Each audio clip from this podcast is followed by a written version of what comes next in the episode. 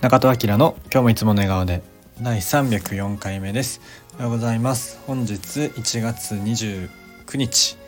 月曜日ですね、えー、よろしくお願いします。今週も今週の始まりですね。はいということで、えー、今日は天気いいですね。昨日は日中天気良くて午後から雨降って寒くなっちゃったんですけどまあ、でもねまだまだ寒い日が続いてますということで皆様まだね土曜なので、えー、体調お気をつけください、えー、今週もよろしくお願いしますということで、えー、今日は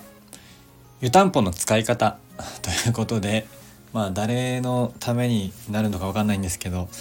あの湯たんぽ使ってますか？ということでねあの僕はね使ってるんですよ。でも使い方があの特殊で特殊でもないんですけど寝る時には使わないんですけど、まあ、基本的にね湯たんぽって寝る時に一緒にお布団に入れたりすると思うんですけど寝る時は僕はあのなんかあの布団乾燥機みたいなやつで温めモードがあるのであっちでも一気に20分ぐらいモードがあってそれでお布団温めたりすることが多いんですけど、まあ、そっちの方がね楽なんで。でも、えっと、僕がそれあの以外で使ってる方法っていうのが湯たんぽ足に置くっていうあのめちゃめちゃシンプルなんですけどあの僕は宮城34年半4年前ぐらいからねそっちに行ってて今は淡路ですけどやっぱね向こうも寒くて仕事中も寒くてでえっとまあの古民家だったっていうのがあるんですけど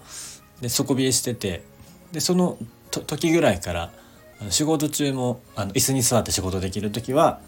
あの湯たんぽをね足の上に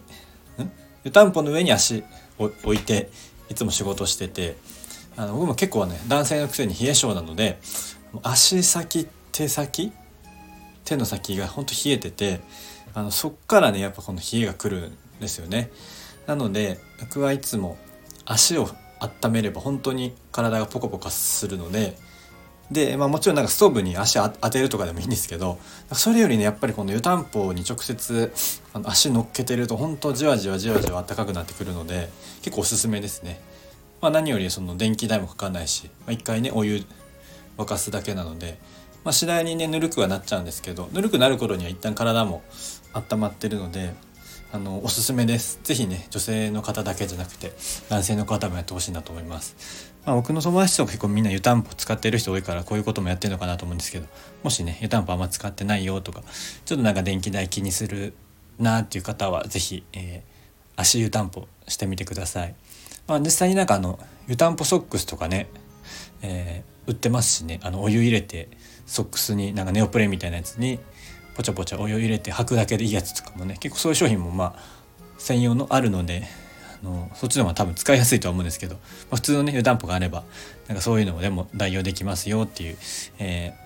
ー、なんか全然ためになるのか分かんないですけど、まあ、でも本当なんか足の冷えが結構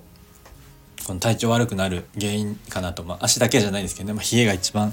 あの体調悪くなっちゃうので特にねこういう季節の変わり目はあのまずね体温を上げることが大事だと思うので、えー、今日はそんなお話をしてみました、えそんな今放送してるのも湯たんぽを上に、えー、の上に足乗っけてやってます。だいぶ温まってきました。やっぱねいいですね。あの結構速攻性もあるし持続性もあるのでおすすめです。はい。そんな感じでね今週も元気よくやっていきましょう。えー、口角上げていつもの笑顔でお過ごしください。じゃあまたね